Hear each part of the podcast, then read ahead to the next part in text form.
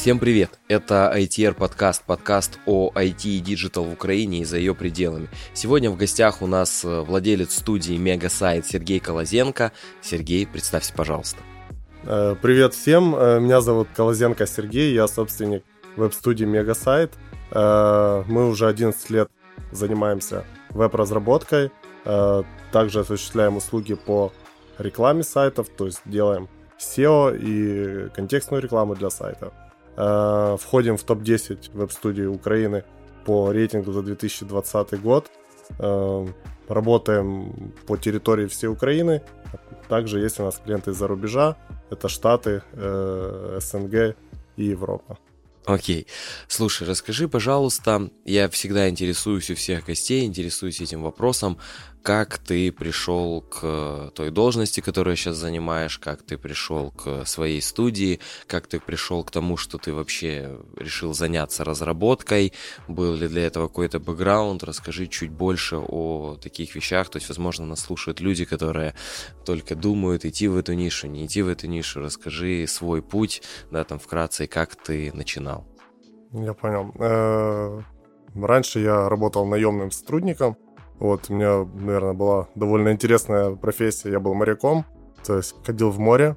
Ого. Э, и на то время у меня эм, зародилась мысль предпринимательства. Вот, э, то есть я хотел сменить сферу деятельности, то есть не ходить в моря, да, не быть моряком, а остаться на берегу, на суше и заняться своим бизнесом. Слушай, ну как человек из морского города, я же знаю тоже, и ты знаешь, что моряки же хорошо зарабатывают. Да, конечно. Вот. Э, довольно хорошо зарабатывал. А в 20 лет уже ходил третьим помощником капитана. То есть, ну, карьеру Вау. начал хорошо. Вау. Да, но в то же время, как я говорил уже, э, хотелось остаться дома, да, хотелось быть э, с семьей, да, с моей будущей уже потом. Э, и была вот э, такая жгучая идея начать свое дело, начать свой бизнес. Какой бизнес э, на тот момент я не знал. У меня были там различные мысли, различные варианты. Вот, но потом, получается, мы сконтактировали с моим другом детства.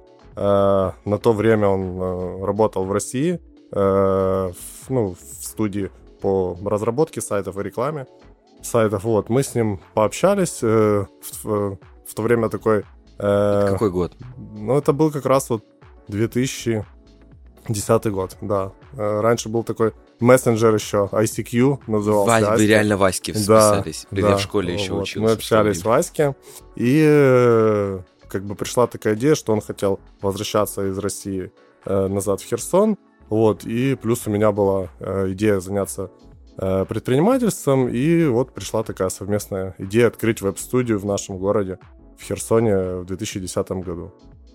И вы именно начали, у вас точно было уже понятно, что вы делаете, будете делать сайты, разработ... заниматься разработкой и не, не именно маркетингом, а чисто разработкой.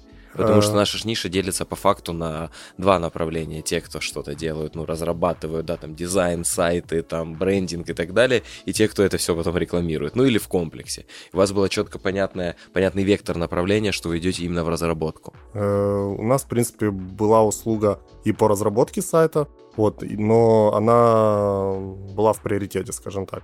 То есть, ну и, и по, по сегодняшний день получается так, что э, наша основная услуга это именно веб-разработка, и э, доп. услуга, да, можно так ее назвать, это реклама сайтов, угу. то есть э, SEO-продвижение и контекстная PPC-реклама. Угу. Слушай, а такой тогда момент, э, я так понимаю, что технического бэкграунда на тот момент у тебя вообще не было, да? То да. есть он тебя, он тебя по факту учил, а он сам был сейлзом, правильно? Он сам был сейлзом. То есть у вас технарей не было да, вообще? У него технического бэкграунда тоже не было. Вот, у меня, естественно, тоже. Вот, но мы начали искать, кого можно привлечь вот э, именно из технарей.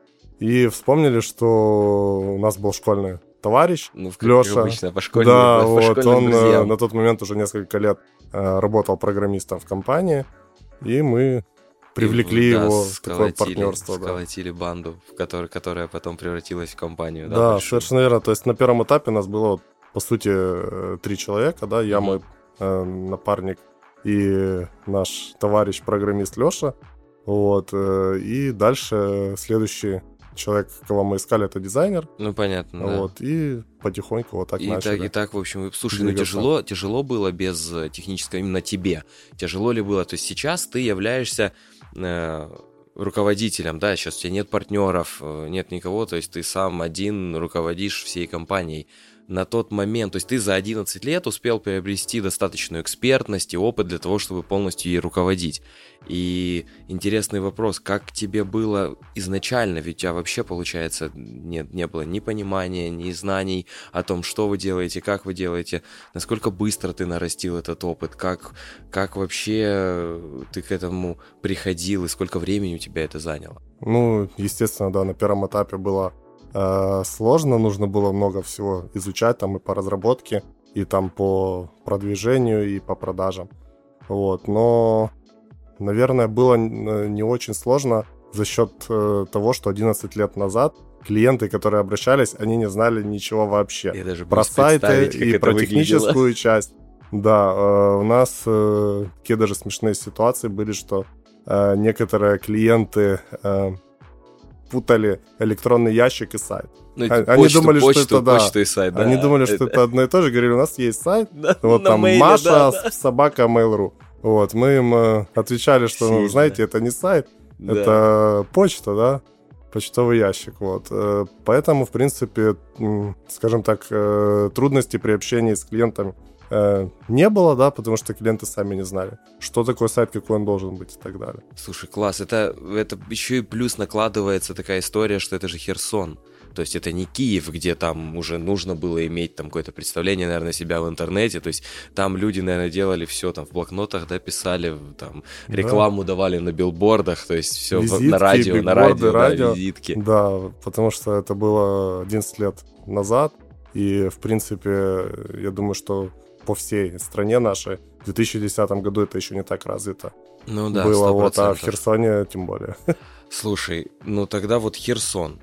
Как открыть, даже сейчас, да, как открыть студию в Херсоне? Ну, это обычно откуда у нас все студии? Это Харьков, это Киев, Одесса и Львов. Все, ну там Днепр, Запорожье, их крайне мало, они есть, но их мало. То есть вот основные города. Наверное, у вас есть конкуренты именно в Херсоне? Э, Да, конкуренты в Херсоне есть. Много? Есть э, даже топовые э, веб-студии ну, на серьезном уровне, которые работают, несмотря на то, что город маленький, ну, конкуренция присутствует, она есть. И как было открывать студию в Э, Херсоне? как было- штат искали? Как вообще, ну, это, знаешь, здесь можно в Харькове, в Киеве можно свистнуть, да, и ты найдешь себе там джуна, разработчика, там дизайнера, джуна, там студентов каких-то, которых просто пруд пруди. Как в Херсоне вы искали людей? Э, Как мы искали людей? Э, У нас был партнер-программист, Мгм. что я говорил. Дальше мы искали дизайнера. Вот, естественно, первые сотрудники, они работали ну, на удаленке. Нет, работали на удаленке по проекту. Да, то есть э, задача есть, проект есть. Мы даем ребятам в работу, они делают. Вот. э, А мы с партнером выступали больше в роли сейлзов, в роли PM, э, в роли QA, да, то есть тестировщика сайтов. Вот. А дизайнер делал дизайн, программист верстал и программировал. Все, что остальное делали мы с партнером. А SEO? Или тогда еще не было такой потребности в SEO? Э, SEO тоже делали сами. SEO тоже делали сами, вплоть до того, что сами писали SEO-тексты, Мгм. э, сами оптимизировали. Без копирайта. Без да, копирайтера, да, извини. Да, ну, чтобы...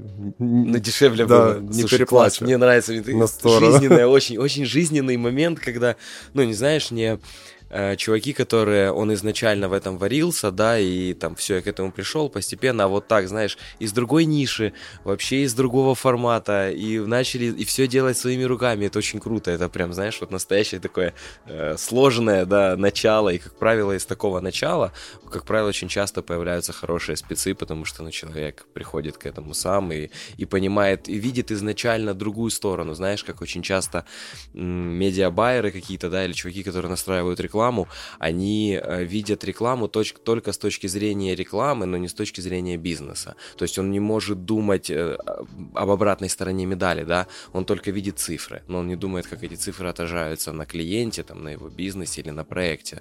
А у вас, скорее всего, вы, види- вы четко понимали, да, что вы не просто тех спецы, но вы еще видели обратную сторону медали, именно этот проект и что должен получить клиент. Конечно, да. Поэтому мы участвовали ну, во всех процессах, что касается и веб-разработки, и SEO-продвижения. То есть многое делали своими руками. А как сейчас? Вот, вот Херсон, э, наши дни, э, как сейчас, у тебя же команда вся in-house, Да, все сидят э, все сотрудники физически. в офисе, да, это такая политика веб-студии с Мгм. первого дня работы э, была, что все сотрудники только в офисе. Э, то есть никаких там удаленщиков, фрилансеров там и кого-то еще, потому что, ну, так э, гораздо лучше получается взаимодействие, как следствие, гораздо качественнее продукт на выходе. Вот. Э, на сегодняшний день, как работать в Херсоне, Да. Э, Если честно, ну, в плане клиентов я не совсем это знаю, потому что у нас, ну, порядка 90% клиентов это не из Херсона. То есть э, в основном это, ну, крупные города. Это Киев, э, Одесса, Днепр, вот, наши клиенты. И процентов 10 это за рубеж, да, то есть Штаты, СНГ, Европа. Э, Поэтому на сегодняшний день так. Хорошо, а как искать людей в Херсоне? Ну вот я, я говорил до этого, да, про то, что там Харьков, Киев, э, очень просто, очень просто и легко найти себе сотрудника, да, там, нового, не нового, ну, в плане начинающего, не начинающего, да, там, опытного. А как в Херсоне сейчас с этим обстоят дела? Насколько, вот, исходя из политики компании твоей, то, что вы все работаете физически в офисе, обязательно нужно будет присутствовать, да, там, на всех, наверное, митингах, брифингах, там, каждое утро у вас там какие-то летучки, то насколько сейчас легко или нелегко искать там ребят? Э, Смотри, в принципе, мне кажется, особо разницы нет. То есть это там либо Херсон, либо Харьков э, или Киев. Все используют плюс-минус одни и те же инструменты. И я уверен, что в каждом городе тоже есть э, проблема с нехваткой персонала, потому что конкуренция есть, она с каждым днем растет на рынке IT. Вот. э, айтишники хотят все больше зарабатывать. Ну, это нормально, все Вот. хотят больше зарабатывать. Э, Соответственно, ну, какие инструменты используем? То есть сайты по поиску работы. Э, Но лучше всего, конечно, работают это какие-то личные рекомендации. Контакты, да, да. то есть когда-то там, к примеру, у нас кто-то работает программистом, да, у него есть товарищ, который э, работает там либо в другой фирме, либо на фрилансе, он его рекомендует и приводит в компанию. То есть это гораздо эффективнее, гораздо выше конверсия, нежели просто использовать сайт по поиску работы. Хорошо, скажи тогда такой момент. А что ты считаешь лучше? э, Вырастить сотрудника с нуля, ну, научить его прям вот, но с бешеным желанием, или же все-таки человека, купить человека, который уже умеет, с хорошим опытом и там с, хорошим, с хорошими кейсами, бэкграундом и так далее? Что лучше, что ты выбираешь? Э, Смотри, тут э, нужно исходить из э, исходных данных, да, то есть э, на какую должность нужен э, человек, э, насколько срочно это нужно и так далее.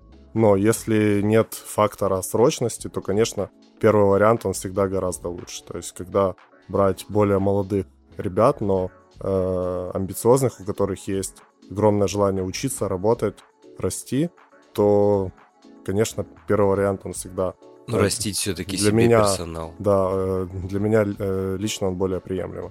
Вот, но бывают задачи разные, да, то есть когда вот нужен э, там на вчера условно специалист э, с определенными там навыками, скиллами, и естественно, что тут второй вариант, то есть нужно искать человека, ну, у которого уже есть опыт, э, навыки определенные, то есть который условно сегодня придет и начнет уже давать результат. Мгм. И ты готов за это платить в Конечно, моменте. Ну, это, слушай, это круто. Ну, допустим, я когда с этим сталкиваюсь, я все равно стараюсь э, работать так, чтобы я взращивал человека, потому что у меня, я не знаю, может быть, это только у меня такая история, но я даже при том, что даю хорошую среднерыночную зарплату, да, выше, зарплату выше среднего. Я вот недавно только с этим столкнулся. У меня уходил главный специалист, да, там Head of Media Buying, он уходил в э, такой длительный, назовем это отпуск, да. Ну, выгорел человек, бывает. Мне нужен был, мне нужна была замена. Вот, он при этом не знал, вернется он или не вернется, да, я давал э, хорошие деньги за эту должность.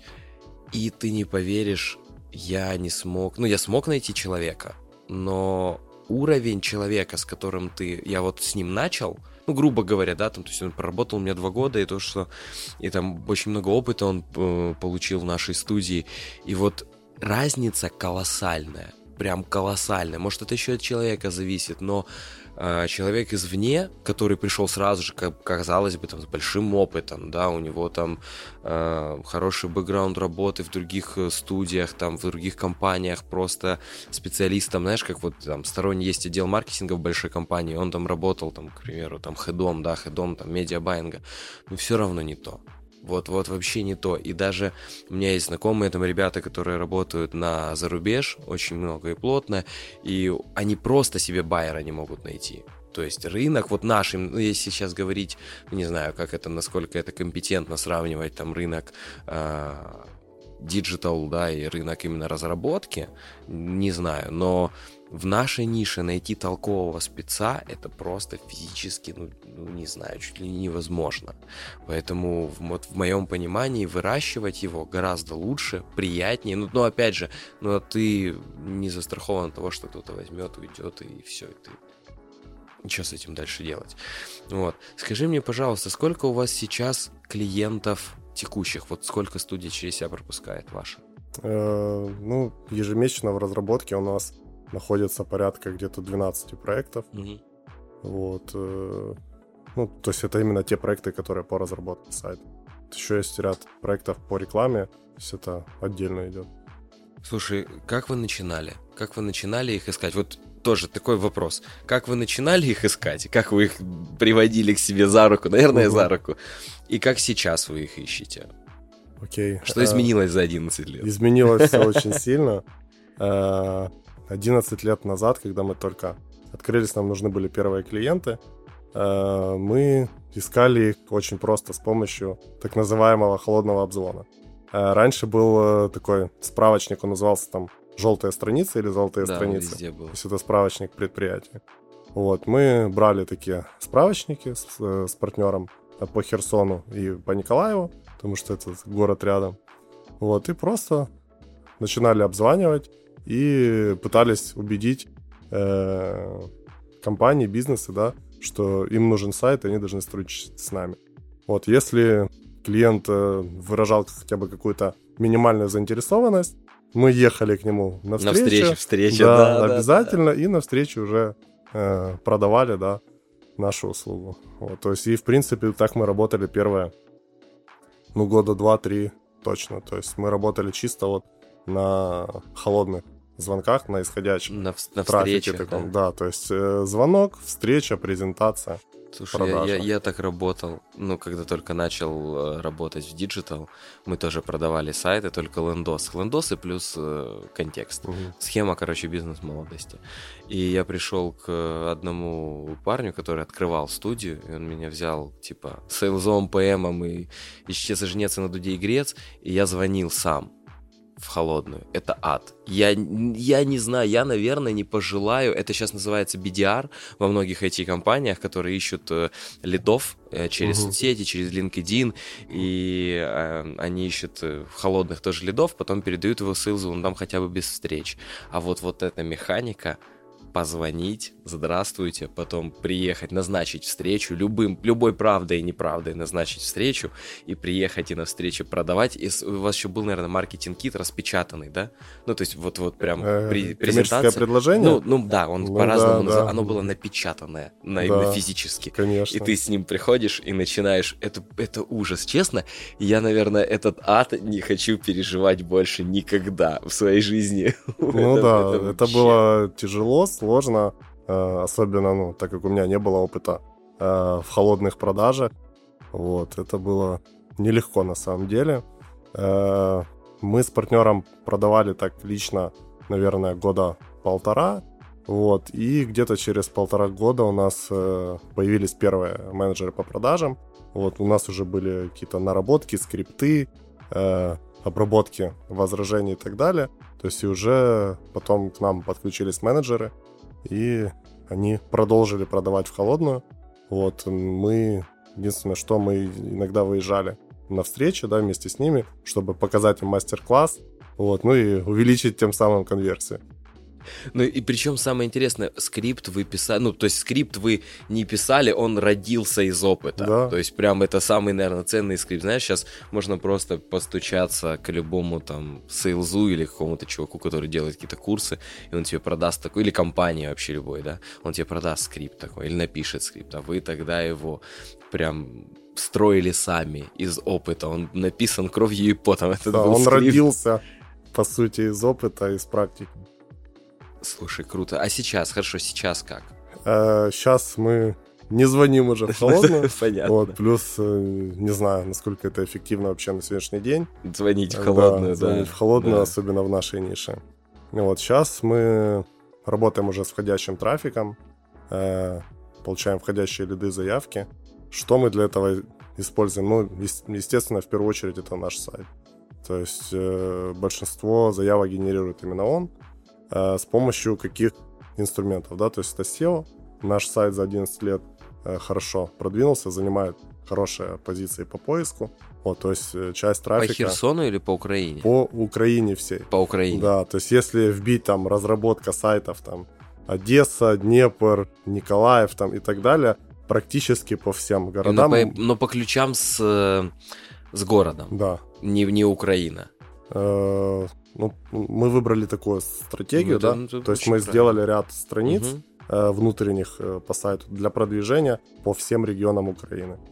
Вот, и практически по всем регионам он выходит в топе, ну, то есть на первой странице. Насколько есть ли с этим связанные проблемы, когда сту... ну, ты находишь какую-то компанию, э, она, она ищет студию, просто очень часто, допустим, у меня такие заявки приходят, люди очень часто ищут студию в Киеве, хотя понятно, что сейчас это вообще ну, не имеет смысла, какая разница, где ты находишься, но очень часто у меня с этим связаны проблемы, а мы думали, мы, вы в Киеве находитесь, а мы вот хотим к вам приехать в Киев в офис. И есть ли у вас типа филиал в Киеве? Очень многие компании харьковские, там, допустим, партнеры или там совладельцы, или они начинают искать там партнеров, там в Киеве, в Одессе и открывать там студии. Вот у нас был эм, владелец э, одной студии, они а, по-моему, NetPeak у них а, группа компаний NetPeak, угу. и вот они специально объединяются со студиями в разных городах для того, чтобы у них были филиалы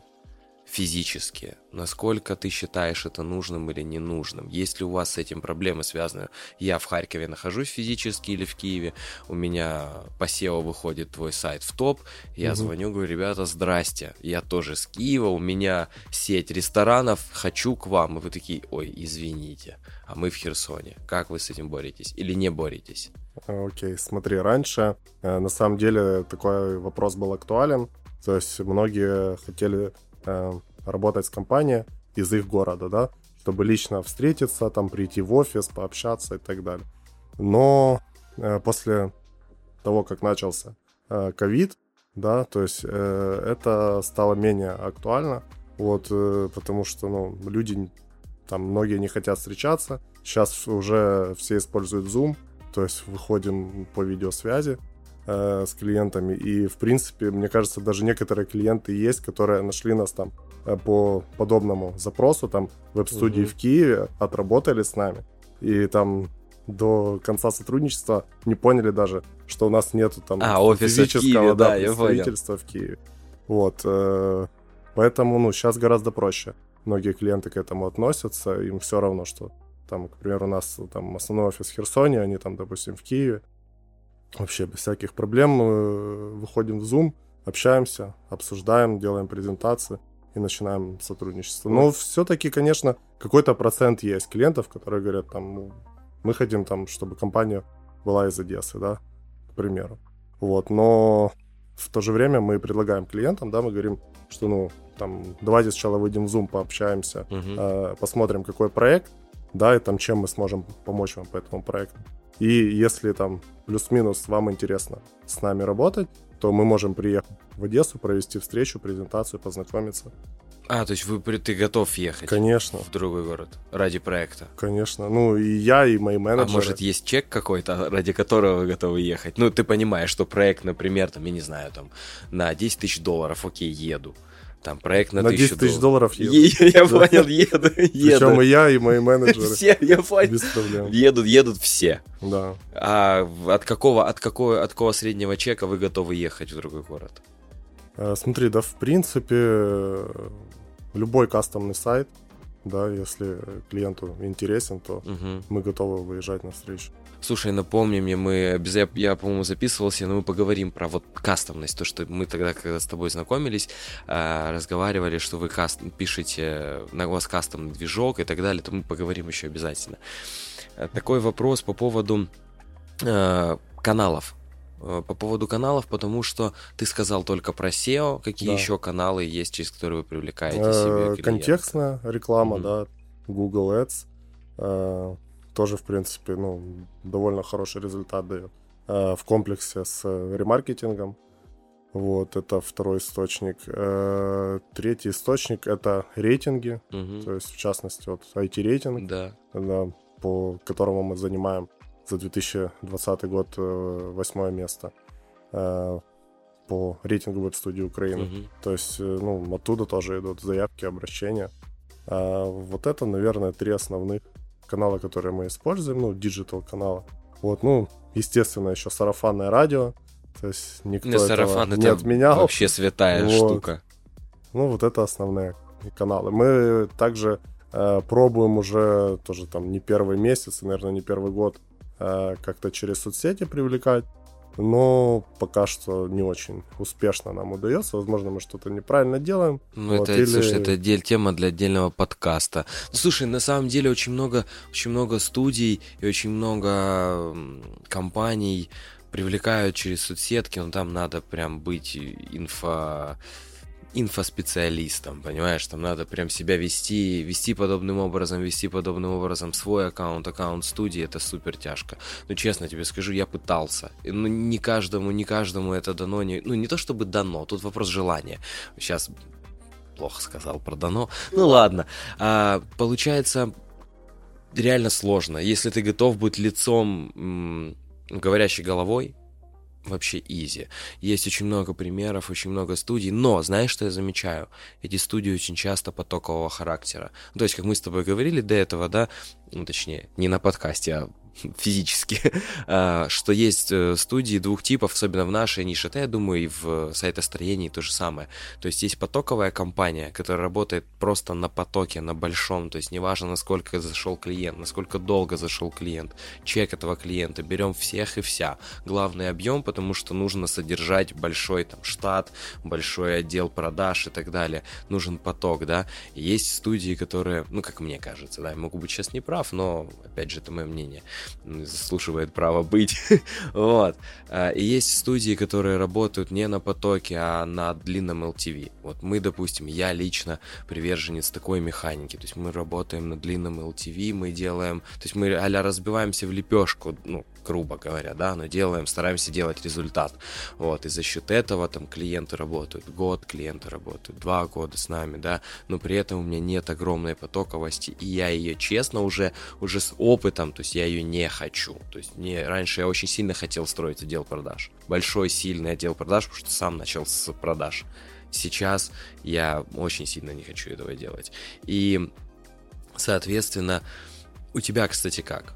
Студия потоковая, не потоковая? Какой, ну, какой, какой части ты себя отнесешь? Наверное, мы, конечно, более э, крафтовая, да, э, веб-студия, потому что тоже у нас нет там 50 проектов в месяц, но вот обычно в месяц заходит там порядка 5-7 проектов. Вот, э, поэтому мы тоже стараемся максимум внимания э, и времени уделять каждому клиенту. Вот и, в принципе, наша УТП основное, mm-hmm. да, которое у нас на главной странице сайта прописано, что у нас э, веб-разработка с погружением в бизнес клиента. То есть, что это значит? То есть, что не, ну, мы не просто делаем сайт, да, там кто-то обратился и говорит, нам вот лендинг нужен, мы говорим, ну, столько-то денег, все, делаем. То есть мы э, проводим на первом э, этапе глубинное такое интервью с э, клиентом, узнаем э, вообще для чего ему сайт, что он будет продавать, э, какие цели ставит перед сайтом, анализируем его бизнес. Вот, и только после этого уже предлагаем какое-то решение. Возможно, это не лендинг даже будет, да, потому что клиент думал там, что ему нужен лендинг, ему нужен там другой тип сайт, к примеру. Вот, э, поэтому за счет э, подхода такого мы, естественно, более э, крафтовая веб-студия, нежели потоковая. Вы, вы подходе, вы делаете сквозную аналитику? Да, конечно. Прям вот от, от, от и до. Вы лезете в отдел продаж, вы лезете в отдел, возможно, даже в отдел исполнения, чтобы понять, с насколько качественным продуктом вам предстоит работать. Все зависит от э, задач да, клиента, от э, проекта, который будет реализован. Вот, но если э, необходимо, да, мы анализируем даже там подход к продажам, э, воронку продаж. Если, если она, она есть. есть, да. Если нет, да, если нет, то мы даже можем э, предложить там какой-то наш вариант воронки по нашему видению для клиента. Вот поэтому, да, конечно, делаем. Окей, хорошо. То есть у тебя студия точно не потоковая, и это, и это хорошо. Скажи, пожалуйста, э, из, ты замерял ли ты когда-то, из какого канала, вот ты назвал три канала, SEO, Google Ads и IT-рейтинг. Ну, рейтинги разные, может быть и, и IT-рейтинг, и еще, может быть, вы где-то размещаетесь. Из какого канала клиенты остаются дольше всего?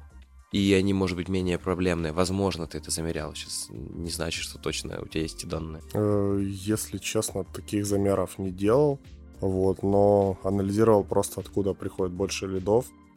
И из этих трех источников там в рамках месяца в среднем больше с контекстной рекламы приходит Мгм. заявок. А сколько занимает у вас э, время, ну, назовем это дело производства, да, то есть сколько времени вы делаете один проект? Опять же, Ну, понятно, всё зависит, да, понятно, что от, от клиента, сложности да, ну, в среднем. проекта. А в среднем, ну, мне кажется, где-то два-два с половиной месяца на проект. На один. Да, но это, Это, среднем. многостраничный сайт или Это, лендинг? ну, или- это средний тип сайта, корпоративный, к примеру, Мгм. да. Вот, то на такой сайт, да, где-то 2-2,5 месяца. Если мы говорим там про лендинг, то, естественно, это там, ну, словно месяц на это уходит, да, на кастомный лендинг. Если это э, e-commerce какой-то, то там где-то от 3 до 5 месяцев может быть, опять же, в зависимости от сложности, от синхронизации и от э, дополнительного функционала. А есть ли у тебя в команде специалисты, которых, вот ты сказал, допустим, вы делаете сайт, там, 3, ну, если большой проект, 3-5 месяцев, есть ли в команде специалисты, на которых держатся некоторые процессы, и ты понимаешь, что если в течение 3-5 месяцев он у тебя вывалится, то проект рухнет, теоретически. Конечно, есть, да, особенно учитывая, что э, в команде у меня работает там в среднем 15 человек, да, то, естественно, есть такие там основные сотрудники, на которых держатся э, процессы, да, если там человек выпадет, то будет сложно. В частности, у меня сейчас один из сотрудников э, заболел коронавирусом вот неделю две назад. Э, понятно, что он что-то делает из дома, но уже чувствуется нехватка его в офисе. Ну вот, кстати, с этим, с этим очень интересная ситуация.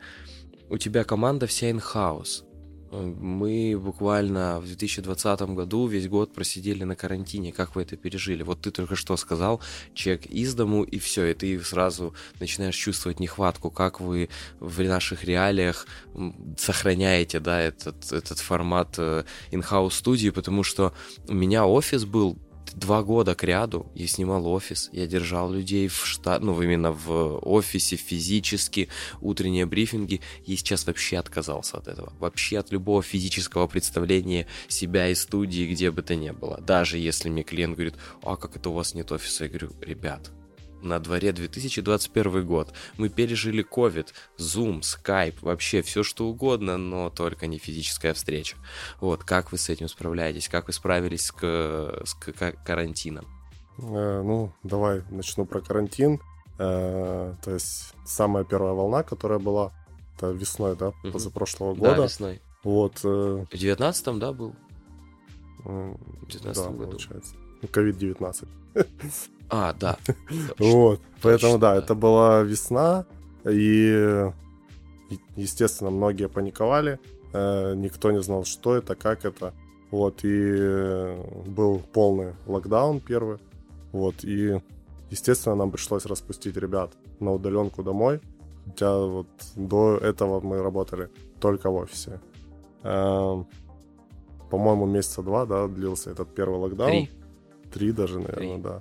Вот, и ребята работали на удаленке. Но, скажу так, это все-таки негативно повлияло на компанию, мою в целом. Э, из-за чего? Из-за того, что мы немножко урезали зарплаты, э, потому что тоже не ну, знали, вы не знали, как да, разработка будет очень сильно дальше, пострадала. да, то есть э, пойдет оно вверх или вниз. Вот, и мы, скажем так, мы не то, что урезали за- зарплаты, мы э, сказали, что зарплата будет привязана к объему работ, которые вы будете выполнять. Да, там условно, ты там сделал два сайта, Ну, получил понял, такую сумму, три понял. сайта больше. Знаешь, что, кстати, интересно? Я вот заметил такую тенденцию, что в ковид пострадала очень сильно разработка, прям очень сильно, потому что, как правило, она имеет высокий средний чек, и много бизнесов начали отказываться от нее, либо замораживать проекты, либо совсем уходить, потому что банально, ну, это требует больших затрат. Но при этом сторона рекламы, продвижение, SEO, SMM, там PPC любой, вообще любого характера, он наоборот у многих, кто, кто смог это правильно ну, перевернуть в свою сторону, да, вообще супер круто зашло. И самое, что интересное, тогда очень много людей начали там думать о каких-то инфопродуктах, еще каких-то вещей. Вообще люди, которые специализируются на инфобизнесе, на вот этой воронке для инфобиза, вебинары, умение их проводить, там, э, строить аналитику именно сквозную внутри э, инфобиза, там, через вебинар, автовебинар, там, ленды, какие-то продукты, там, маленькие, ну, маленький, маленький средний чек, там, бесплатный продукт, там, продукт, там, средней стоимости, и потом основной курс, вот кто умел это правильно строить, и кто с этим вошел в э, ковид, ребята, про... ну, не могу сказать, что они озолотились, такой, таких данных у меня нет, но то, что для них это точно пошло в плюс, это я уверен на 200%. У меня очень много студий, партнеров от веб-разработка, да, и с кем мы общаемся, ребята супер сильно пострадали. Я знаю ребят, которые урезали штат на 30%. У чуваков было 30 человек штата, осталось 10. Прикинь, то есть студия просто, они там, я не знаю, Господу Богу молились, чтобы пережить вообще этот карантин и, и что с этим там нормально как-то из него выйти. А многие, например, ребята, вот у меня кто, допустим, делает рекламу и кто работает, особенно за рубежом, у ребят выросли объемы просто в два, в три раза. И все супер хорошо его пережили, но именно рекламная часть. То есть не... У вас, кстати, вы же тоже занимались продвижением. У вас... э, Вы заметили скачок или нет? Ну вот э, смотри, как у нас получилось. Интересно.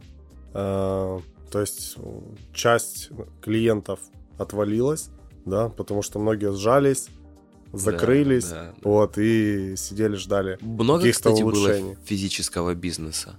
Ну вот там заведения, Конечно. которые у вас много, да, таких Конечно, клиентов да, было. Да, довольно много. Я просто всю, я всю свою жизнь, вот как начал заниматься, я мечтал, думаю, блин, вот мы же занимаемся там, ну, social медиа, надо, блин, надо какие-то заведухи, это же популярно в заведениях, Мгм. контент, э, очень дорого можно продавать контент для заведений, мне никогда не получалось завести себе нормально заведений. У меня постоянно либо приходили какие-то, которые только открылись, стартапы, да, и они по-любому, ну, особенно если они не умели там, или это первый бизнес э, там в этой нише, да, у человека, он прогорал, как правило. А, либо же это были уже там какие-то более именитые заведения, но они хотели там слишком низкую цену, да, за нашу работу. Мгм. Мне никогда не получалось работать с ними. И когда случился локдаун, я так вообще поблагодарил судьбу за то, что у меня нет ни одного физического клиента. Ну, ты понял? Ну, человека с физической там точкой или с привязкой какой-то физике. Вообще. У вас много было таких? Да, у нас достаточно много было, но если брать там те же рестораны, э, то многие переключились на food delivery, да, Мгм. то есть на доставку. И у нас, кстати, э, к тому времени было разработано решение, да, то есть кроме того, что мы делаем в основном кастом, э, мы сделали еще бюджетное э, решение по e-commerce. То есть, ну, по сути, это готовый интернет-магазин. То есть э, которые, опять же, мы разрабатывали тоже полностью. То есть мы не использовали какие-то сторонние конструкторы. То есть это чисто наше внутреннее решение, оно бюджетное, и оно запускалось за 5 рабочих дней.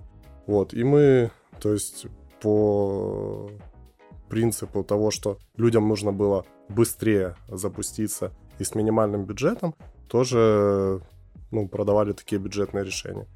Там по доставке продуктов, э, ну, любых других товаров. Но при этом все равно ты говоришь, что вы пережили карантин явно не в плюс. Да, мы пережили явно не в плюс, если брать э, сотрудников. То есть угу. мы тоже потеряли ряд э, хороших ключевых сотрудников, ну из-за чего? Из-за того, что э, перевели их на э, оплату там за объем работы. Вот. Естественно, многим это не понравилось. Э, особенно, ну, ребята там работали 2, 3, 4 года. Вот а, там по, ого. да, по э, одной системе оплаты. Угу, вот угу. сейчас мы переключили их на другую, и неизвестно, что вообще ну, будет как, дальше. Дальше да. да, и, что скажем так, дальше? ребята, да, начали переживать я так понял, и ушли в другие компании. Вот там, не знаю, либо сами, либо их схантили. То есть это mm-hmm. такая наша, я считаю, была управленческая ошибка. Вот. Э, и тем самым мы потеряли несколько хороших сотрудников. Вот. Э, теперь, что касается клиентов, да, вообще продаж и так далее, получилась интересная картина. Часть клиентов э, отвалились, да, то есть сжались, там отключили рекламу, э, заморозили разработку проекта на каком-то этапе и так далее. Вот, то есть э, часть клиентов пошла вниз, вот, но часть клиентов, э, которые понимали, что им нужно срочно переходить в онлайн, да, там нужно делать сайт, нужно делать рекламу, вот, наоборот, начали к нам обращаться и идти в плюс. Соответственно, средняя ситуация, ну, она осталась практически без изменений, вот, по ковиду. Окей. Слушай, ну вы же считали цифры. Ну ты говоришь, что ваше управленческие неверное решение было связано с тем, что вы перевели на сдельную, на сдельную оплату труда всех своих сотрудников, но вы же считали цифры. Ну, то есть вы понимали, можете ли... Ну, во-первых, вот хорошо, было ли у бизнеса подушка, фин-подушка у ну, вашей студии? И второй момент, понимали ли вы, э, ну, считали ли вы цифры, и вы же понимали, там, вы сможете там продержать всех на полной ставке месяц, ну, теоретически, или два. Или вы не считали, вы просто, ну, как и все, да, испугались и такие, не, все, всех на сдельную. Ну, да, вот, э, наверное, все-таки второй вариант. Может, да, мы в какой-то степени испугались, потому что, ну, это новое, такого раньше не было. Мы не знали, что будет завтра, вдруг, ну, вообще никто ничего заказывать не будет, соответственно, э, с каких денег выплачивать зарплаты. То есть, э, все-таки поддались панике, наверное, вот, и, ну, тем самым допустили ошибку. Вот, естественно, это там продлилось, наверное, месяц, да. Э, через месяц, возможно, мы бы увидели, что все осталось плюс-минус на таком же уровне. Вот, мы бы вернули ребят на э, фиксированную, да, зарплату. Вот, но на тот момент было уже поздно. Ну, понятно, вы спецов все-таки потеряли. Да. Но в, на, в нашем деле это очень, очень больно потерять хорошего спеца и потом найти ему замену, если тем более человек работал у тебя там 3-4 года. Это я, честно, я, я, мне, аж, мне сейчас самому больно, да. когда я понимаю, это, как, это как, вы, как вы пострадали, когда такой ценный сотрудник, а еще, наверное, это девы, да, поуходили в основном? Да, разработчики. То есть все PM, Sales, все, наверное, пооставались, да? Э, ушли, по-моему, порядка трех разработчиков. Э, два фронтенда, один бэкенд. И причем хороших, наверное. Да. И бэкенд, наверное, был хороший, да? Бэкенд был очень, Блин, очень Да, это хороший. сразу понятно, что, Поэтому, наверное, да, я признаю, что это была такая ошибка, но... Ну, если кто-то из них это сейчас услышит, то можешь извиниться, знаешь, что, ребят, я бы, я бы смог. Слушай, вот ты сказал про про движок, да, про то, что вы все делаете кастомно и вы пилите полностью все решения самостоятельно. Почему вы не используете а, решения какие-то готовые, типа там, Shopify, OpenCart? Опять же, у нас был предыдущий гость, а, он занимается клауд-решениями, да, для бизнеса крупного и не очень, но он конкретно работает с крупными вендорами, но, как я знаю, да, уже после этого подкаста я теперь знаю про клауд-историю, то, что, допустим, если у человека есть эм, какой-то бизнес крупный, у него есть какой-то объем входящего трафика, а, какой-то там функционал, то со временем любой, даже, даже шаблонный движок, типа там самый крупный, наверное, это все-таки Shopify, он может не выдержать, да, они переносят там какую-то техчасть на какие-то выделенные сервера, которые покупают где-то на Амазоне, еще где-то, а вы вообще используете все прям самописное, вы делаете это сами. Были ли у вас этим, во-первых, почему?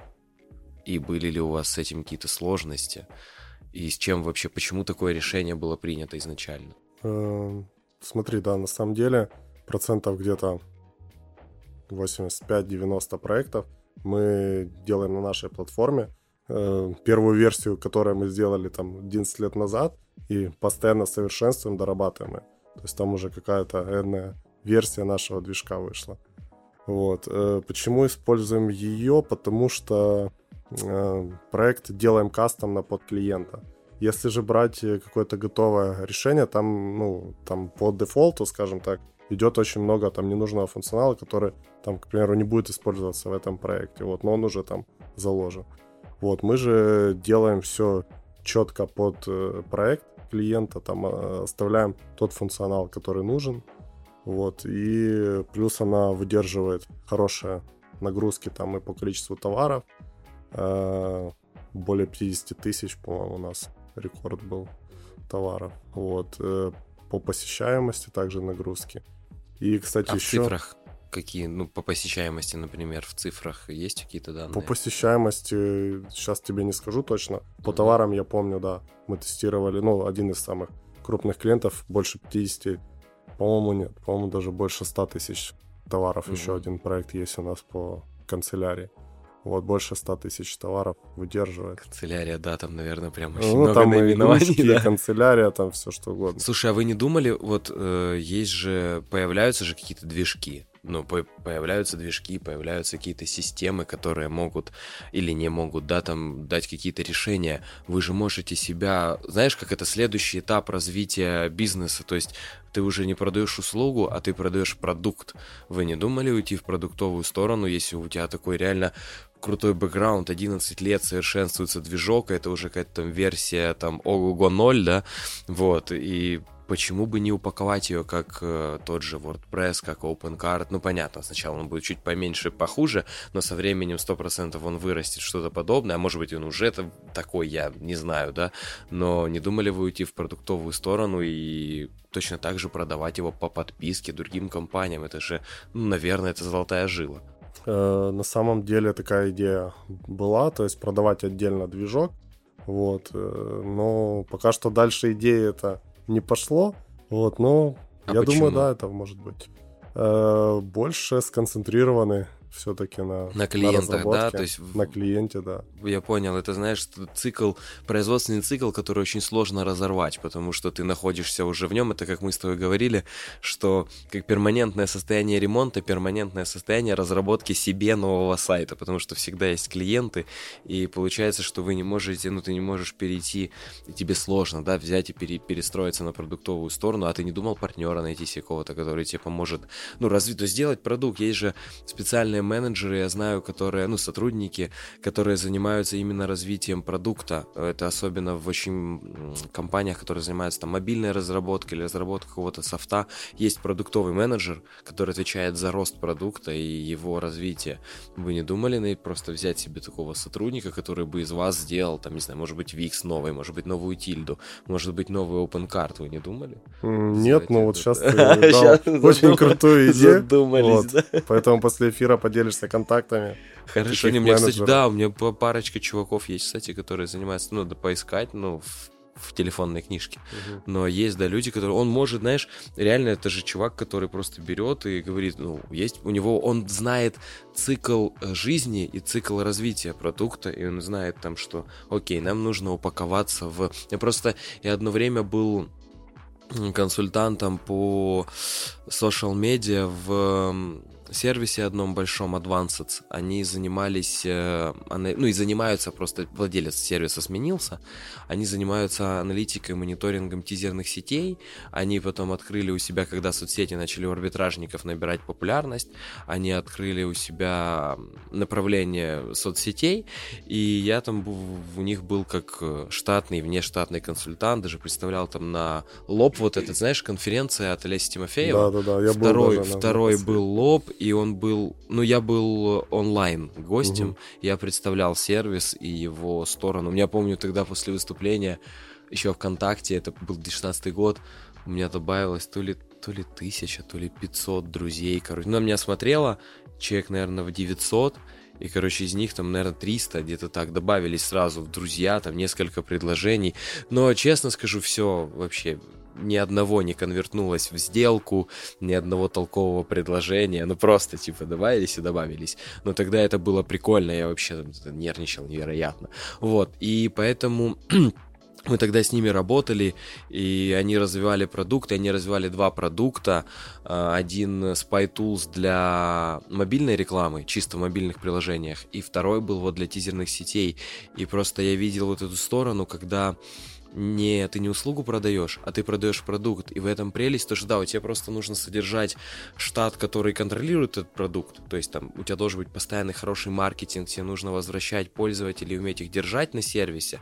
Но прикол в том, что у тебя клиент твой, мой клиент, да, мы продаем услуги, у тебя клиент может там, понятно, он, любой клиент может отвалиться, но здесь у тебя их много, и они просто покупают подписку там за 20 долларов, например, да, но у тебя при этом их там, я не знаю, 20 тысяч пользователей, да, и у тебя касса постоянная, и, ну, с точки зрения бизнеса это очень круто, а, с точки зрения, но при этом э, сервис нужно грамотно поддерживать, его нужно постоянно апдейтить, его нужно, я вот общался очень много, мы, в одном офисе сидели, вот, и я очень много общался с отделом маркетинга, с продуктовым отделом. Понятно, что меньше всех ломают себе голову это разработка, но они просто пилят и пилят, как бы пилят постоянно, и все хорошо. А вот отдел, отдел маркетинга, продуктовый отдел, это прям ребята постоянно, знаешь, как, как в том меме, когда ты, ты едешь на велосипеде, он горит, ты горишь, и велосипед в аду. Вот примерно вот постоянно такая история. Но с точки зрения владельца, мы сейчас говорим, да, с точки зрения владельца бизнеса, это, конечно, круто.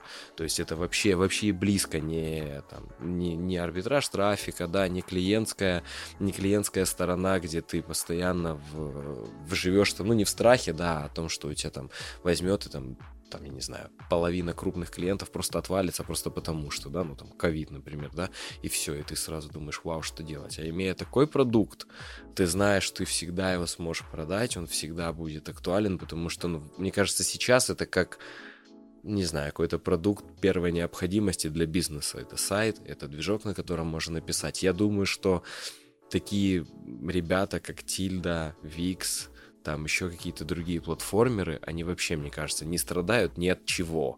Вообще, от любой ситуации им, им только все в плюс, мне так кажется. Да, возможно. У нас, кстати, попытка еще по запуску продукта была. Это шаблонный интернет-магазин, mm-hmm. что я говорил. То есть, по сути, мы сделали э, полнофункциональный масштабный интернет-магазин, вот где есть там все необходимые функциональные модули, которые нужны, в принципе, для e-commerce. Mm-hmm.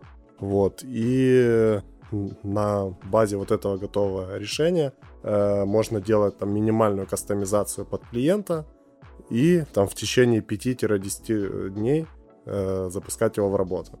Вот. Э, сделали технически такое решение, назвали его даже там под другим брендом, угу. э, сделали лендинг по запуску, вот, и пробовали продавать его отдельно, как отдельный продукт, то есть не в рамках угу. э, мегасайта но тоже, если честно, ну, особо успешно оно не пошло. Вот, но на сегодняшний день э, мы продаем его как раз-таки в рамках uh-huh. э, мегасайта. То есть, когда заходит э, клиент, да, у него там нет бюджета на кастом, или у него, в принципе, задачи нет э, для разработки кастомного проекта. Вот мы ему предлагаем такое бюджетное решение, э, готовый e-commerce. Слушай, знаешь, наверное, что я забыл тебе сказать? Тут мы так классно рассуждали про, про продукт. Я вот знаешь, что забыл? Что нужен очень большой бюджет для того, чтобы любой какой-то ну, да. сервис сделать. на рынок. Это вы, вывести его на рынок, это космос. Это прям реально в бюджете. Я, кстати, забыл. Такой очень важный Маленький нюанс. Маленький нюанс, да, о том, что нужен очень большой бюджет для вывода его на рынок, для того, чтобы им начали пользоваться. Ну, либо сразу и много денег, либо не так много денег, но много времени. Но все равно, мне кажется, это в любом случае классная идея. Слушай, тогда такой... Перейдем, я хочу перейти в такую историю про мы сейчас заговорили про рынок, да, я хочу поговорить про рынок, и мы сейчас, да, поговорили про продукт, мы поговорили про клиентскую сторону вопроса. Скажи, пожалуйста, вот ты 11 лет на рынке, наверное, я ни с кем не общался еще, кто столько лет занимается digital, да, ну, IT, digital, да, веб-разработкой. А, как ты думаешь, в какую сторону движется рынок? В какую сторону он, в как, на каком этапе он был тогда, на каком этапе он сейчас, если есть, да, эти понимания, и куда мы дальше все плывем? Назовем это так. Окей. Okay. Ну, раньше, 11 лет назад, то, что я говорил уже, что многие вообще не знали, да, что такое там веб-разработка, IT и так далее. Вот, э, то за 11 лет, конечно, это все очень стремительно шагнуло вперед. Э, то есть, если раньше клиент обращался, там, мне нужен сайт условно, да, то сейчас он обращается уже с более глубинным пониманием того, какой это должен быть сайт, какие он должен выполнять функции, Э, даже многие уже обращаются с наличием ТЗ, да, технического mm-hmm. задания на проект. То есть клиент уже четко знает, что, что ему хочет. нужно, да. Вот. Э, это в плане клиентов, что изменилось. В плане, э, скажем так, рынка труда он тоже очень сильно шагнул вперед, да, если там 11 лет назад э, родители хотели, чтобы дети учились там на юристов да. и экономистов, вот, то сейчас э, большинство родителей хотят, чтобы дети учились на IT какие-то специальности, потому что это хорошо оплачивается, это хорошо развивается. В принципе, в нашей стране можно ну, хорошо зарабатывать на данных должностях. Вот. Ты бы хотел, чтобы твой ребенок стал IT-специалистом? А, я бы хотел, наверное, чтобы он стал IT-предпринимателем. Вот. Ну и, в принципе, он сам этого хочет. А, уже? Да. А сколько лет? А, ну, старшему сыну 10 лет. И он уже хочет да, стать IT-предпринимателем. IT-предпринимателем. Вот готовь его к продукту. Делай продукт и готовь будет управлять ну, продуктом. Да. Как вариант, ты, ты говорил, можно привлечь партнера. Да, вот уже, ты, расти, ты, расти, ты растишь партнера. партнера, да? Мы растим, мы растим себе сотрудников, мы растим себе партнеров, да, в виде, в виде детей, я понял. Вот, э, рынок труда очень сильно перегрет сейчас в IT. Э, особенно, ну вот я с ребятами общаюсь там, там из крупных городов, из Киева, из Харькова Многие жалуются, что вот эти международные компании хантят, перекупают сотрудников, предлагают им там на порядок выше рынка. Например, международный Google, что ли? Э, типа EPAM, а, типа DataArt. таких. Да. Вот. Э, хантят, э, предлагают другие деньги, вот. Ну и, соответственно, ожидания у айтишников тоже растут по заработной плате. И сейчас вот этот вот пузырь, скажем так, он очень сильно э, масштабировался, разросся. И что будет дальше, я не знаю, но когда-то он должен лопнуть. Вот просто э, с ребятами общался там в Киеве, зарплата там э, медла какого-то, да, ну там разработчика. Mm-hmm ну, где-то 5-6 тысяч долларов ну, уже на сегодняшний день, и многие там не согласны даже на такую зарплату ну, работать. Слушай, в Киеве, да, я считаю, что в Киеве очень сильно раздут рынок, очень сильно, невероятно. Даже по нашим диджиталам, ну, допустим, я сейчас не говорю за именно там dev специальности, да, даже за диджитальные специальности, маркетинг и так далее. То есть там в Харькове, если нормальная зарплата, например, это там, не знаю, 700 долларов, да, ну там у од... какого-то, чтобы сейчас никого не обидеть, да, там скажу, просто у кого-то специалиста там, 700 mm-hmm. долларов, да, то в Киеве этот, этот же специалист может получать минимум полторы-две. Ну, да. не то чтобы даже минимум, а вот это такая средняя средняя зарплата, да, которую там просят специалисты, но опять же, как показал опыт и как мне рассказывают ребята, которые бывает э, уходят от меня, а потом есть даже такая ситуация, что они еще и возвращаются, и когда они попыт- и пытаются искать, да, предлагают больше, но надо переехать в Киев, физически жить в Киеве, ходить ежедневно в офис в Киеве, вот, ездить там с какой-нибудь там, я не знаю, Дарницы в центр, чтобы, угу. ну, то есть, ну, ты понимаешь, да, насколько... Ну, да. Или, снимать или же, жилье. Да, опять. снимать жилье, или, например, там, я, допустим, своим ребятам, у меня удаленка, я никого не напрягаю по там времени тому же, да, у нас там есть, понятно, брифинги, миты по, по там, клиентам, общие созвоны с клиентами, да, и так далее, но при этом мы работаем удаленно. Ты, знаешь, как я также работаю, я поспал, я встал, и через 20 минут я в офисе, ну, типа, да, в соседней комнате, все, я в офисе, круто, классно, я уже начал работать, вот, и прикол в том, что очень много, да, есть э, различных требований, но при этом с ними иногда сопряжены некоторые сложности. Но при этом, да, в Киеве я согласен. Киев это, это космос. По, по сотрудникам, по запросам у киевских сотрудников, это как у меня знакомые ребята искали, э, ну, которые ищут себе байера, а, допустим, москвичи это еще хуже, чем Киев. Там mm. люди, которые просят за позицию там, ну, они опять же сейчас тоже появилась в нашей нише, допустим, в медиабайнге появились медлы, джуны, хотя как они это определяют, ну это непонятно. Ну хорошо, пусть даже по умению тратить определенный бюджет, вот. И, например, тот же человек, допустим, в Москве, там, middle, да, он меньше 100 тысяч рублей зарплаты, он даже вообще даже не чешется. Ну, то есть, вообще не важно. Ну, хочу 300 а угу. это получается почти 5000 долларов.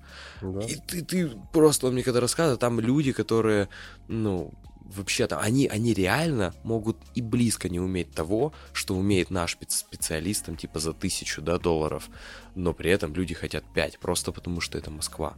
И это просто вообще, ты слушаешь это и такой думаешь, да как так-то? И вот как, и как, и вот хорошо, рынок, э, куда дальше, как ты считаешь, куда... Но опять же, с клиентами еще, точнее, с э, сотрудниками также растут клиенты, они тоже учатся, они тоже понимают. Сейчас клиент стал умным. Это, с одной стороны, хорошо. И как ты считаешь, куда движется клиент? В какую сторону движется клиент? Можешь уточнить вопрос? Ну, в сторону, име, имеется в виду в сторону в какую? Мы хотим как можно дешевле, и неважно, как это будет сделано, но надо просто, чтобы это было сделано.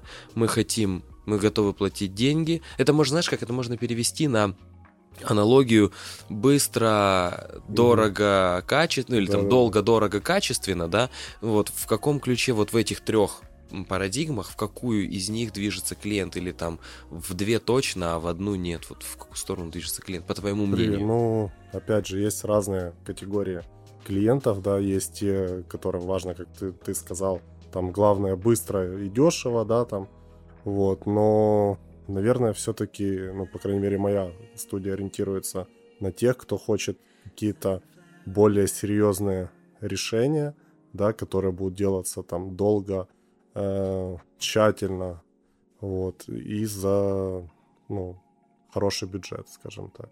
То есть мне кажется, что ну, большинство клиентов идут вот сюда. Потому что ну, у них есть э, серьезные амбиции, серьезные планы. Да, для этого им нужны серьезные проекты, которые стоят серьезных денег. Мне кажется, большинство идут вот сюда. То есть ты считаешь, что рынок идет, а может быть просто у тебя уже к тебе приходит возможно, такой уровень возможно. клиентов?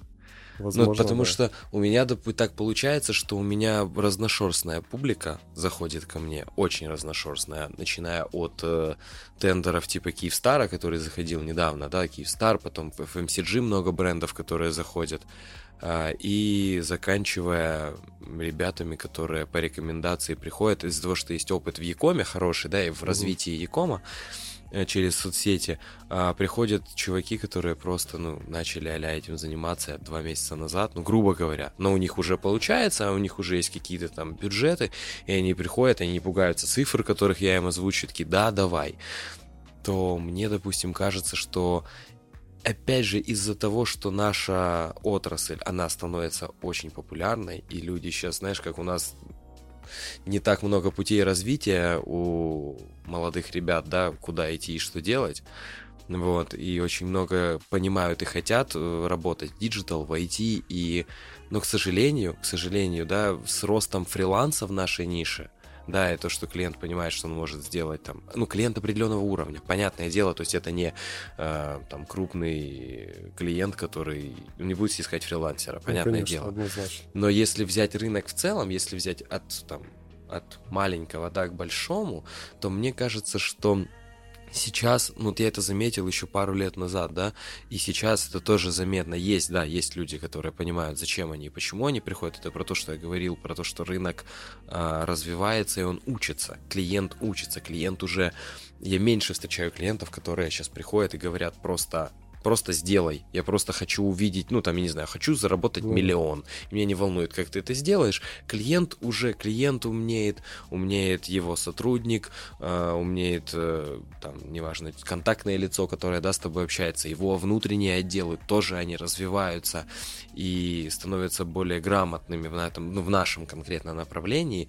Но это есть вот один вектор развития, да, то, что и без того неплохой клиент, он становится лучше это сто процентов. И есть вторая сторона развития, где клиент, который, возможно, где-то когда-то в чем-то разочаровался, да, или он просто не знает и не хочет знать, э, как работает наша ниша, да, потому что это нужно знать. Я встречал и крупных клиентов, да, относительно, ну, назовем это средний бизнес, уверенный средний бизнес, там, где клиент тебе говорит прямым текстом, меня не волнует вообще, что вы делаете и как вы делаете мне нужен условно, ну типа, я хочу iPhone, ну, грубо говоря, Результат да? такой. И я хочу, чтобы этот iPhone у меня лежал здесь завтра.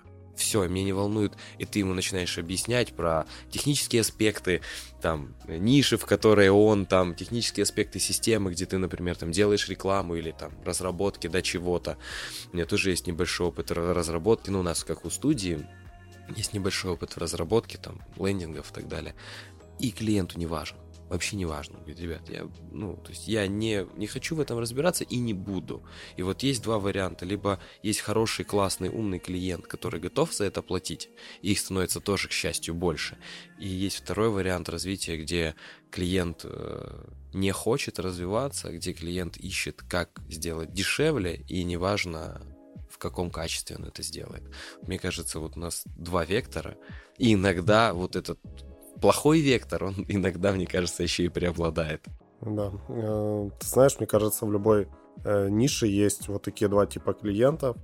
Вот, если брать э, конкретно, да, мою веб-студию, то есть те клиенты, у которых есть четкое видение и понимание проекта, есть бюджет, вот, то мы с ними работаем по кастомным проектам. Если же клиент заходит там с минимальным бюджетом, ему ну, нужно быстро, дешево, то для таких клиентов у нас есть бюджетное решение. Это там разработка на шаблоне. Угу. Вот, поэтому мы и одних клиентов, и других мы закрываем. Ну, естественно, кроме тех, у кого там микробюджет какой-то. Ну, слушай, а если клиент приходит к тебе и говорит, я хочу, вот вы пишете на своем движке, клиент приходит и говорит, я хочу open card или WooCommerce, и о, хоть ты разбейся, вы возьметесь? Э, мы беремся если клиент просит, допустим, на WordPress, мы, мы делаем. А иногда делали также на DNS Bittrex. Вот, но с OpenCart пока не работаем, к примеру. Ну, хотя довольно много э, иногда бывает обращений. То есть, э, если клиент хочет, к примеру, OpenCart, да, как ты сказал, то мы или пытаемся объяснить ему, что ну давайте лучше на кастомном движке чисто под ваш проект, все сделаем. Э, если получается убедить, то работаем так. Если нет, то говорим, сори, мы с OpenCart не работаем. Хотя, возможно, да, в ближайшее время мы начнем тоже с ним работать, потому что, ну, довольно много запросов. Ну да, он очень довольно популярный да. движок.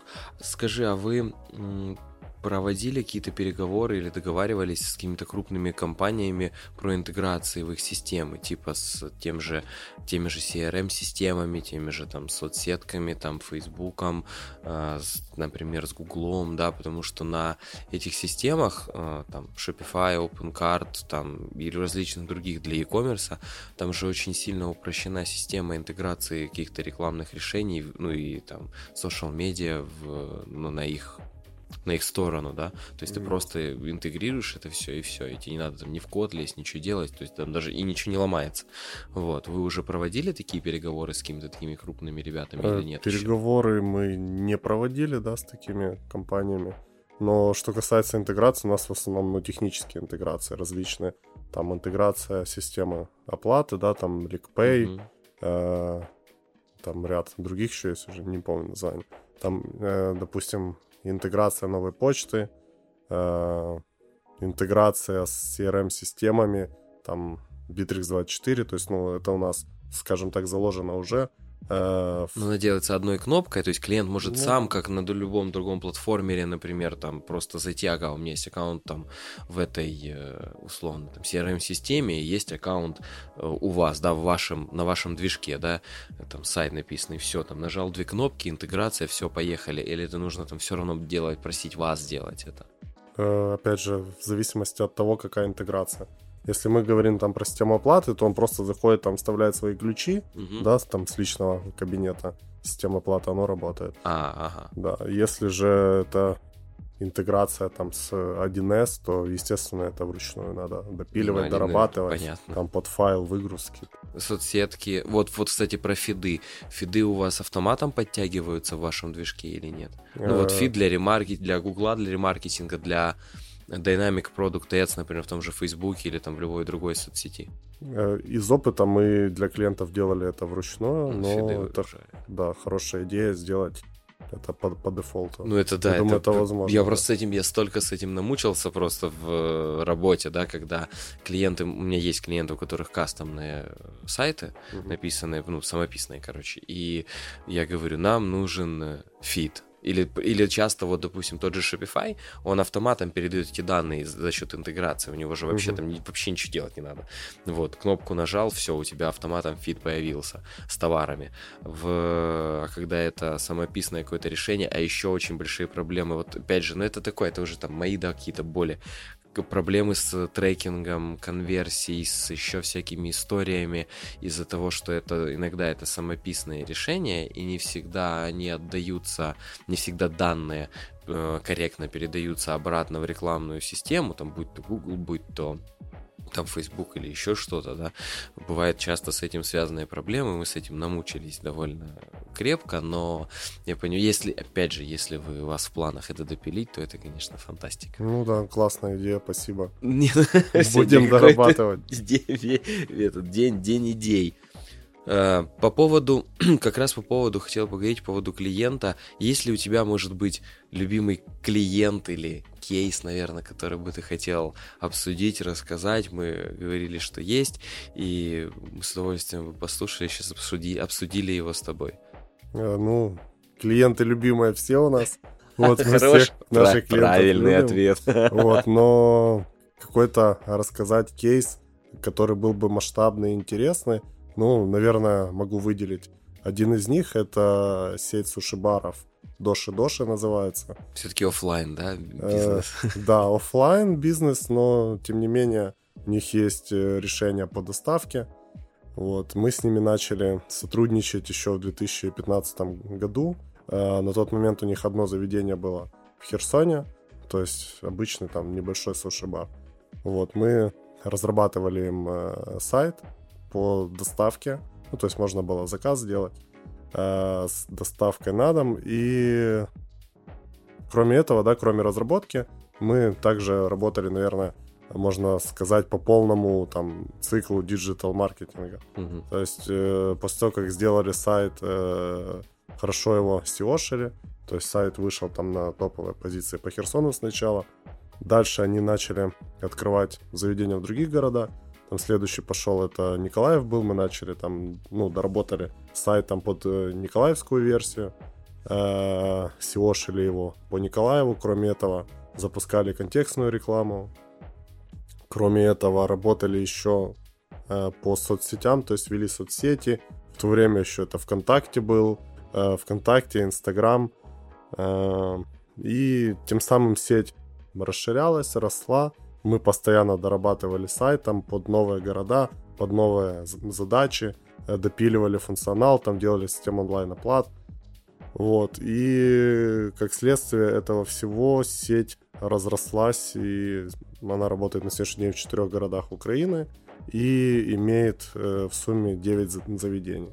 Вот. Э, кроме этого, еще у собственника возникла идея э, продавать по франшизе, да, то есть э, и мы сделали отдельный лендинг по продаже франшизы Сушибара, тоже крутили в рекламе, гнали трафик на этот лендинг и тем самым ну, привлекали клиентов уже чисто под франшизу и ряд заведений Э, в частности, в других городах она уже открывалась чисто по франшизе. Ну, он упаковал, да, то есть ее полностью сделал хорошие, хорошее предложение для франчайзи, и, и были ли открытия по франшизе? Да, конечно, да. Я сказал, что в двух городах э, точно были по франшизе чисто, да, это Одесса и Александрия, и, по-моему, в Николаеве тоже кто-то открывался по франшизе. То есть часть, да, была. А у него был свой ресторан в Николаеве, и еще один открыли по франшизе. А, первые рестораны, которые были, это были, ну, чисто его собственника, да. Вот, но дальше он начал продавать их в другие города уже по франшизе. Круто, то есть вы прям... Можешь ли ты сказать с уверенностью, что это ваша заслуга отчасти, да, что вы вот развили этот Я уверен, что отчасти, да, это наша заслуга, потому что, ну, мы начинали работать с ними, когда они были очень маленькие, вот, и там вплоть до того, что мы консультировали их по там разным вопросам, э, у них очень мало было опыта по онлайну, и вплоть до того, что мы даже формировали э, логику обработки заказов на заведение. То есть, ну, условно, пришел заказ, что дальше происходит там, как э, администратор заведения увидит этот заказ, э, где он должен отображаться. Вот, вплоть до, до того, что, да, мы сказали, что надо купить смартфоны, вот, э, установить там элементарно э, Gmail, угу. чтобы заявки приходили на Gmail, там настроили ему уведомления, чтобы администратор сразу мог видеть новые заказ и пускать его в работу. Вау. То есть э, в полном комплексе вот так с ними. А работать. у них разве не было никакой системы учета? Ну, знаешь, есть очень часто системы учетов для заведений уже э, сделанные, да, решения готовые, где пользуется им владелец или такого? На то время, да, я же говорю, это там 2015 А, я все забываю, я забываю, что того, это 15 год, 6 лет на назад. На то время да. у них таких решений не было. То есть все делалось так больше вручную. А сейчас? Э, сейчас э, с уверенностью тоже не могу сказать, но я знаю, да, что у них уже есть какой-то софт, который устанавливался отдельно на каждое mm-hmm. заведение, э, потому что там уже подключилась система онлайн-оплаты, которая должна быть привязана к офлайновой точке, насколько я знаю. То есть уже какой-то а софт вы не работаете с ними уже? Мы работаем с ними, но в принципе мы, скажем так, все, что могли в большей степени мы сделали, вот на сегодняшний день мы больше работаем по саппорту, по доработкам техническим. Угу. То есть а вы саппортите все, вот есть заведение по франшизе, и ему же, например, тоже нужен сайт, ну, вероятнее всего. Угу. Или они пользуются каким-то одним решением, или вы, или он приводит к тебе франчайзи и говорит, вот, студия, делай. Да, вот, вот, так. э, вот такой вариант. Э, собственник приводит франчайзи, вот, и говорит, вот там, мегасайт, обращайтесь, что вам надо по сайту. Угу. Допилить, доработать или просто проконсультировать. Слушай, а какой процент э, от э, общего вала студии дает этот клиент? Если не, ну, если ты считал такой в процентном чисто соотношении. Честно, не считал, да, но, как я сказал ранее, то есть мы там с 2015, не знаю, там по 2020, наверное, сделали угу. вот этот массовый большой объем работ и по разработке, и по рекламе. Uh-huh. Вот, что ну, и сайт, и компания в целом вышла уже на определенный уровень, и сейчас мы с ними, ну, не слишком много работаем. В основном это какие-то точечные технические доработки, э, допиливаем какой-то функционал и так далее. Там по SEO сайт находятся в топе. Они сейчас больше там переключились э, по маркетингу больше на э, SMM и таргетированную рекламу, с кем-то сотрудничают. Вот, поэтому на сегодняшний день мы сотрудничаем чисто там по технической части. Угу. Слушай, Но у нас очень классные да. отношения. То есть я собственника лично знаю, и директора сети. То есть мы общаемся, поддерживаем связь. Поэтому продолжаем сотрудничество. Как ты думаешь, с точки зрения, ну вот у вас веб-студия, если я правильно, ну, грубо говоря, веб-студия. Как ты считаешь, правильно ли, что веб-студия, которая по факту занимается разработкой, да, должна ли она лезть вот настолько глубоко в бизнес, интегри... ну, интегрировать, окей, интегрироваться настолько глубоко в бизнес, чтобы настраивать смартфоны э, официантам в заведении? Как ты считаешь, ну, может быть, с одной стороны, это круто, потому что вы за счет этого сделали клиента, а с другой стороны, ну, должно ли так быть вообще в принципе? Ну, я уверен, тут нет правильного ответа. Э, каждая веб-студия, каждая компания решает для себя. Вот, но для нас э, в чем был плюс, что мы настолько глубоко погрузились э, в сотрудничество в этот проект, что, ну, это дало хороший результат. Поэтому, ну, в нашем случае, наверное, ответ да, что надо настолько глубоко погружаться. Особенно если это интересный проект, если э, очень хорошо налажена коммуникация с заказчиком, то почему бы нет? Если у вас химия произошла с ним, да, и она была, скорее всего, да, химия на старте вот да, с конкретно да, этим ну, клиентом? Отлично, да, поддерживали коммуникации, даже несколько раз они нам на офис завозили да, там понял, коробки да. с сушами, вот, в качестве благодарности. Угу. Поэтому с этим клиентом, да, было. Слушай, а как ты считаешь, он э, точнее, как бы ты его классифицировал? Он, когда изначально заходил, он был сильно платежеспособен, то есть он был там средней платежеспособности, либо высокой платежеспособности, или, например, он зашел с одним уровнем, потом ты его довел до высокого, высокого уровня платежеспособности. На каком уровне он был на старте, когда заходил? А, смотри, сейчас э, тяжело как бы классифицировать, потому что э, сколько, 6 лет назад мы работали в другом ценовом сегменте, да, вот сейчас мы работаем ну, в гораздо высшем но на тот момент, на 2015 год, ну, наверное, это был там средней платежеспособности клиент, и, ну, естественно, э, с течением времени росли цены на наши услуги, ну и мы уже Сколько продавали. у вас тогда стоил, стоила разработка сайта, ну, в среднем, я не знаю. Э, ну, такого проекта, наверное, я так думаю, где-то полторы тысячи полторы тысячи долларов. На Это Яком, получается, да. был Яком проект. Да. Сколько было у него позиций? Э, ну, позиций. позиций в доставке. Вы же доставку ему делали? Да, да. И сколько было позиций? Что позиций? На тот момент у них то, только роллы были, да. Э, ну, я думаю, может, штук 25. А, то есть это был несложный, ну, то есть не, не 50 тысяч Нет, проект, как, как, Нет, как с канцелярией. За, за вот это время они тоже развились, у них сейчас появилась отдельно пицца еще, хотя это, ну, изначально они позиционировались как э, суши-бар японской кухни. Mm-hmm. Дальше у них появилась пицца, там в, в различных вариантах. Э, салаты, супы, там что-то. Ну, они, в общем, выросли до такой хорошей, да, хорошей разноплановой доставки. Да, верно. Слушай, ну это круто, это в любом случае. А ты знаешь, насколько у них выросла со временем у них, как у бизнеса, э, с привлечением э, вас как компании, партнера, да, насколько у них вырос э, оборот, насколько вырос заработок, возможно, владельца. Если очень много владельцев не говорят, сколько они зарабатывают, я понимаю, но, может быть, ты, ты понимаешь. Ты вот сейчас правильно ответил сам же на свой вопрос. Вот, в нашей стране такой информация, как правило, никто не делится, поэтому цифр у меня нет, но вот есть точка А и точка Б. Да, то есть, когда было там одно заведение, сейчас есть там в четырех угу. городах 9 заведений, э, продаются по франшизе, расширили ассортимент, и что немаловажно еще, то есть на сегодняшний день это такой же определенный бренд, который знает там mm в, в городах, где они представлены. Я просто спросил, эм, вы как разработчики, вы же видите кассу или вы не видите кассу, которая проходит через онлайн, э, через сайт? Не могу сказать, да, что мы видим кассу.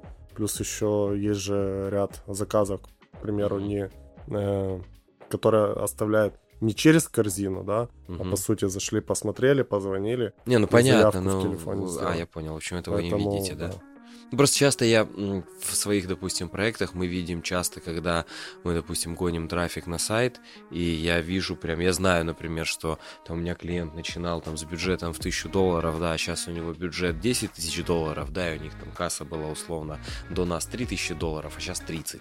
Вот, я это, ну, я это знаю, я это вижу прям в моменте. Мгм. И иногда во многих проектах я знаю даже заработок владельца, ну, плюс-минус, там, и, и зная маржинальность, и зная общие затраты, потому что мы тоже интегрируемся в, в бизнес, и мы понимаем, нам это необходимо понимать, да, сколько нам должен обходиться заказ и так далее, и так далее. Я просто эти цифры очень часто вижу. Кто-то да, кто-то не говорит, но в некоторых я просто догадываюсь. Ну, математика простая, там, ну, средний чек и все остальное. Ну Я поэтому и спросил, мало ли, может быть, ты в курсе, мне было интересно. Ну, то есть, а в таком кейсе просто чувак пять лет назад, ну, он был просто хозяином ресторана. А сейчас он крупный, ну, для, наверное, Херсона 100% крупный предприниматель с сетью заведений. И, ну, мне мне просто реально интересно, в сколько кратно раз он стал успешнее, знаешь, вот э, в деньгах. Это реально интересно. Потому что- Согласен, но, к сожалению, да, ну, я понял. Ну, да, нет. просто, знаешь, это в том, в том случае, когда digital реально ему, digital и диджитализация его бизнеса реально его просто подняла на кол- колоссально другой уровень, и мне кажется, что этим даже можно немного подытожить наш подкаст в плане того, что мы реально понимаем сейчас то, что без digital инструментов, без э, наличия хорошего веб-портала, там, сайта для компании, хорошего e-commerce для э, коммерции, да, электронной, для товарного бизнеса, без этого вообще нельзя. Просто, ну, невозможно сейчас. И мы реально понимаем, что сегодня, в 2021 году, это просто must-have. Поэтому, ребята, всем спасибо, кто дослушал до конца. Мы надеемся, что наш подкаст был для вас сегодня полезным. Сергей, тебе спасибо большое. Очень продуктивно, очень интересно. Всем пока.